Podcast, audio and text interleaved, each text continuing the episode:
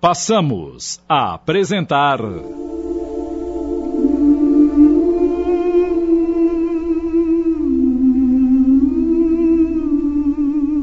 A Odisseia das Irmãs Fox, minissérie em 10 capítulos de Antônio Camargo Leme.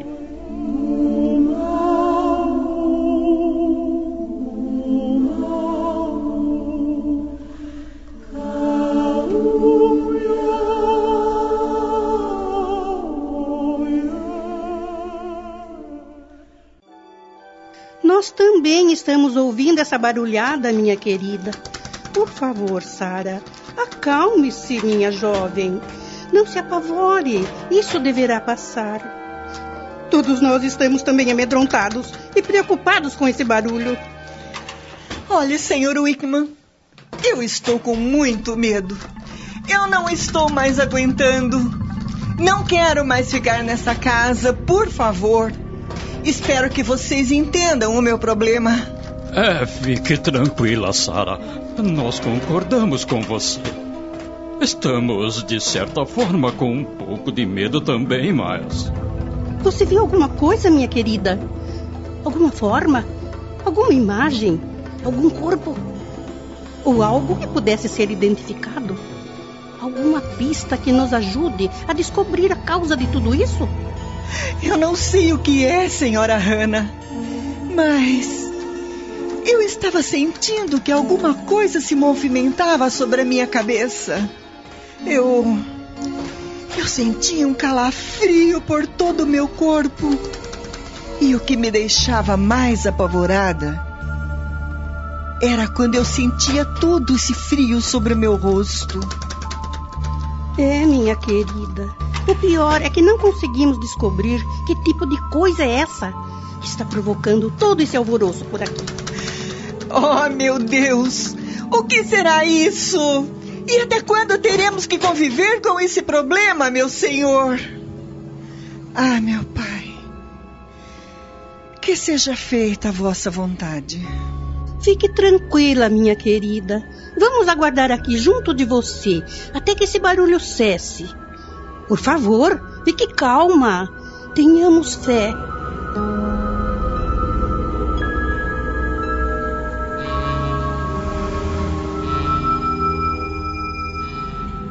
Algum tempo se passou até que os ruídos foram diminuindo de intensidade e o casal voltou para o seu quarto. A família Wickman, como já era de se esperar, não permaneceu por muito tempo naquele ambiente sinistro, onde o nervosismo era geral. Aquela tensão constante transtornou consideravelmente o dia a dia daquela família dentro daquela casa. No dia seguinte, o Sr. Michael levantara-se bem cedo. Deu um giro pelo quintal, olhando por todos os ângulos possíveis e imagináveis, em busca de alguma pista que pudesse ajudá-lo a desvendar o intrigante mistério que envolvia aquela residência. O Sr. Michael examinou tudo minuciosamente, o que poderia, mesmo que remotamente, constituir-se uma pista para desvendar o mistério. Nada que implicasse ou motivasse o aparecimento daqueles perturbadores ruídos foi encontrado, tanto no quintal como dentro da casa. Olha, meus amigos, cada coisa mantinha-se perfeitamente no seu devido lugar.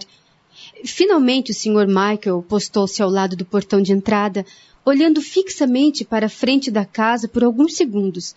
Em seguida fechou os olhos, fez uma prece e ficou ali meditando por vários minutos. Algum tempo depois, a senhora Hannah, as filhas e a empregada Sara vieram ao seu encontro preocupadas com a sua ausência. Ao vê-los, as meninas correram para abraçá-lo e, e pediram chorando para sair imediatamente daquela casa. Por favor, papai, vamos embora daqui, hoje mesmo! As nossas meninas têm razão, meu querido esposo. Este lugar não deve ser moradia, nem para os nossos inimigos. Por favor, senhor Michael, vamos embora daqui. E se vocês não mudarem desse fatídico lugar, eu deixarei de trabalhar para vocês. Estou decidida. Vou me embora daqui hoje mesmo. Fiquem calmas. Vamos todos lá para dentro. Podem arrumar a nossa mudança. Iremos hoje mesmo para outro lugar e que Deus nos ajude.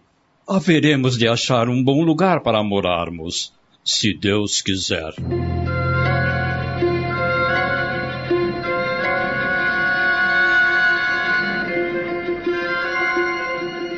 Com a resolução do Sr. Michael, a manifestação de alegria foi geral e contagiante. Na tarde daquele mesmo dia, a família Wickman deixava a fatídica casa de Hydesville, partindo para um rumo ignorado. Em fins do ano de 1847, aquela velha residência assombrada encontrava-se novamente vaga. Certamente que esses estranhos acontecimentos que tanto perturbaram as famílias que residiram no famoso barracão de Hydesville englobavam alguma razão especial que até então se constituía numa verdadeira incógnita.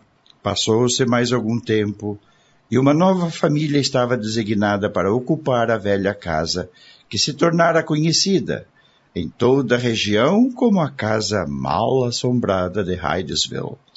Em face aos constantes fenômenos até então inexplicáveis ali ocorridos. Com a ocupação da casa pela família Fox no dia 11 de novembro de 1847, certamente acreditamos tenha sido uma determinação do plano espiritual para que dentro em breve os referidos fenômenos que ali aconteciam fossem devidamente desvendados.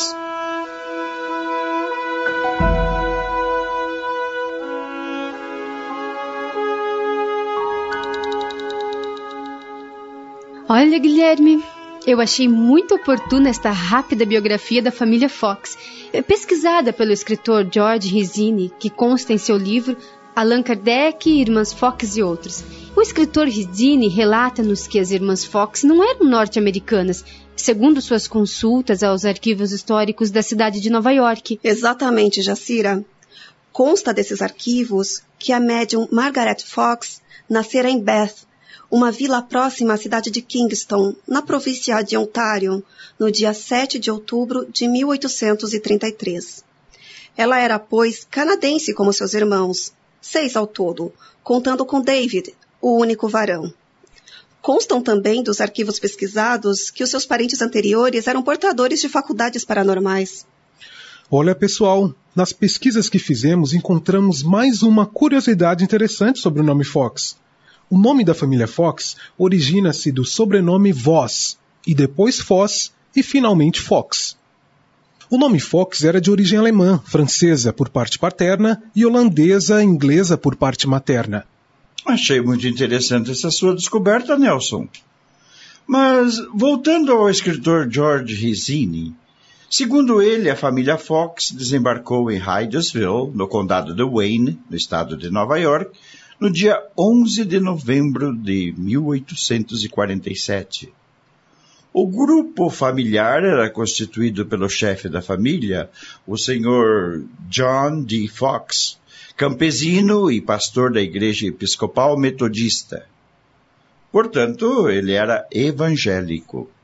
Da sua esposa, Dona Margaret Fox, e mais duas de suas filhas, Catherine, Kate com 11 anos, e Margaret, com 14 anos.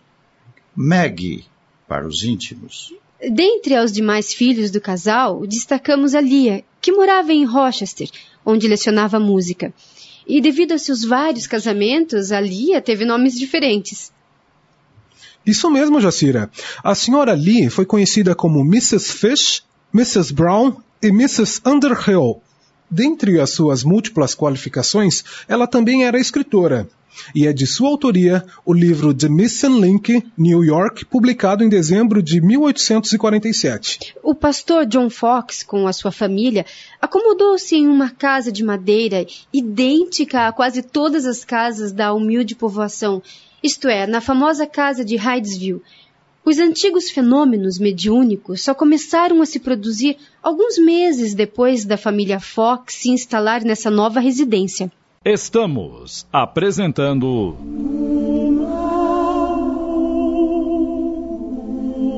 A Odisseia das Irmãs Fox.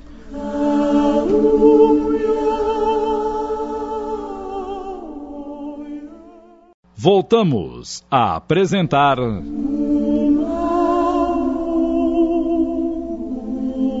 A Odisseia das Irmãs Fox.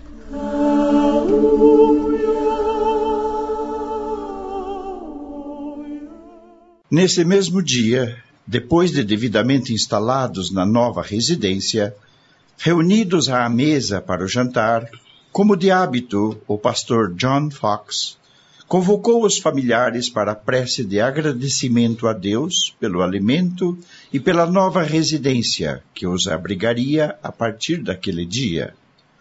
Rogou a Deus sua proteção para o novo lar que acabavam de conquistar. Amantíssimo Pai, nesse momento estamos irmanados num só pensamento a fim de agradecer a vossa proteção para este abençoado pedaço de terra e para esta casa que nos está sendo dada como moradia. E também pela acolhida fraterna que tivemos dos nossos irmãos e vizinhos desta pequena cidade. Envolva-nos, Senhor, com a vossa paz, com a vossa luz e com a vossa proteção. Proporciona-nos a saúde necessária para podermos trabalhar, progredir e ganhar honestamente o pão de cada dia. Reforça-nos a nossa fé, para que jamais nos desviemos dos rumos que o vosso infinito amor, extrema bondade e justiça nos tenha traçado para todo sempre. Amém.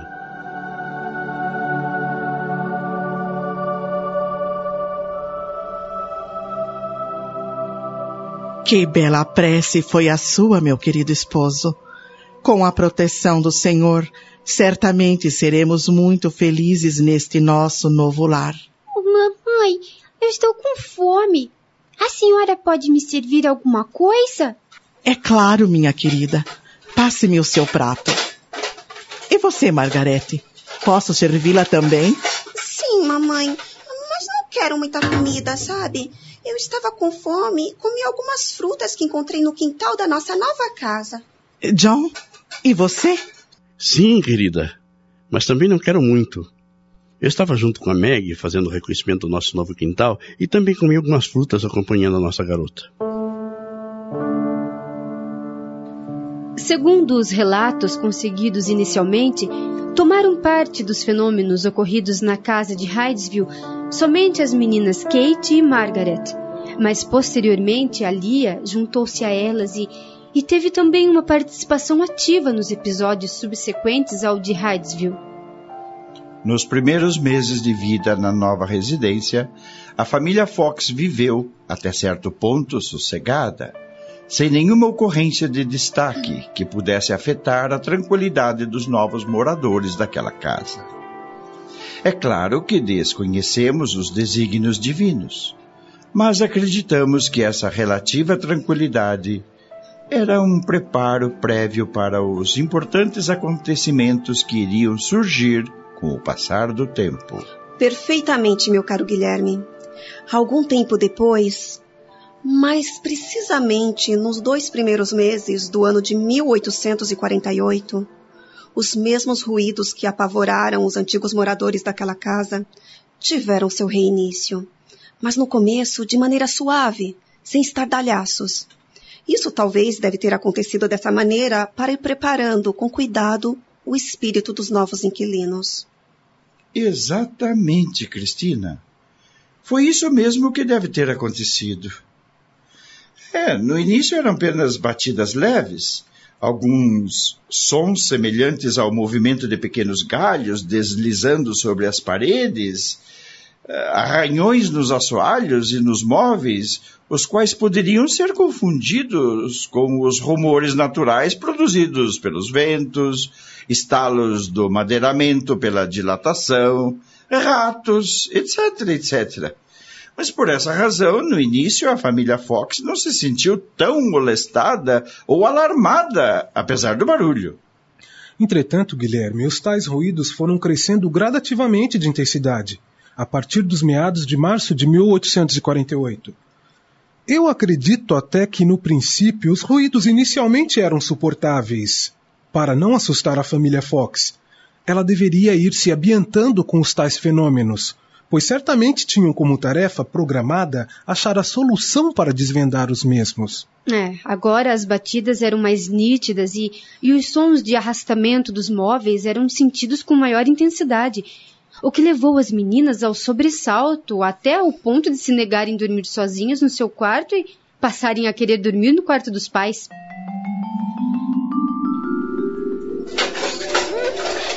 Não, mamãe. Nós não queremos mais dormir sozinhas naquele quarto. Esse barulho está nos deixando com muito medo. É isso mesmo, mami. Eu e a Kate queremos dormir com você. Eu estou com muito medo. Não aguentamos mais esse barulho. Deve ser algum monstro querendo nos pegar. Está bem, queridinhas. Acalme-se, por favor. Vocês podem ficar conosco durante esta noite. Amanhã cedo, eu, o papai, vamos tentar descobrir que barulho é esse que está tirando o nosso sono e principalmente o das minhas garotinhas.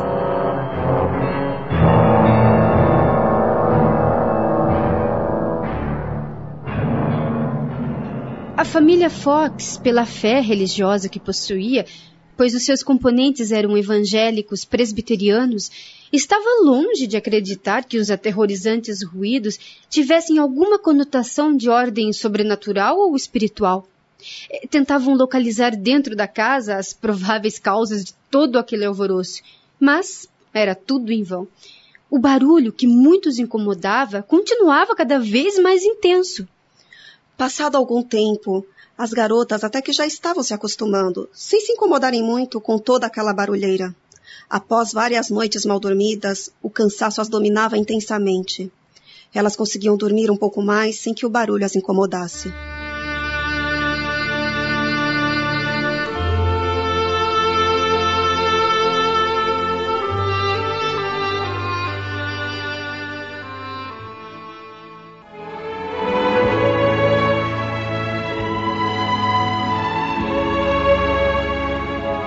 Estamos acompanhando o esforço que nosso companheiro Antônio Camargo Leme fez no sentido de transferir para os ouvintes acontecimentos ocorridos na metade do século XIX sobre fenômenos espirituais na residência onde viveram as irmãs Fox.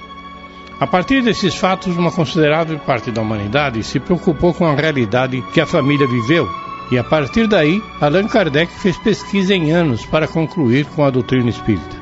Na sequência, vamos conhecer as conclusões impressionantes que o extraordinário escritor francês nos deixou, esclarecendo-nos sobre verdades dos problemas encarnados no planeta Terra.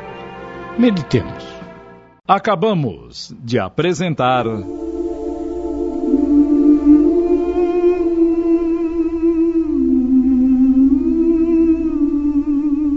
A Odisseia das Irmãs Fox Minissérie em 10 capítulos de Antônio Camargo Leme.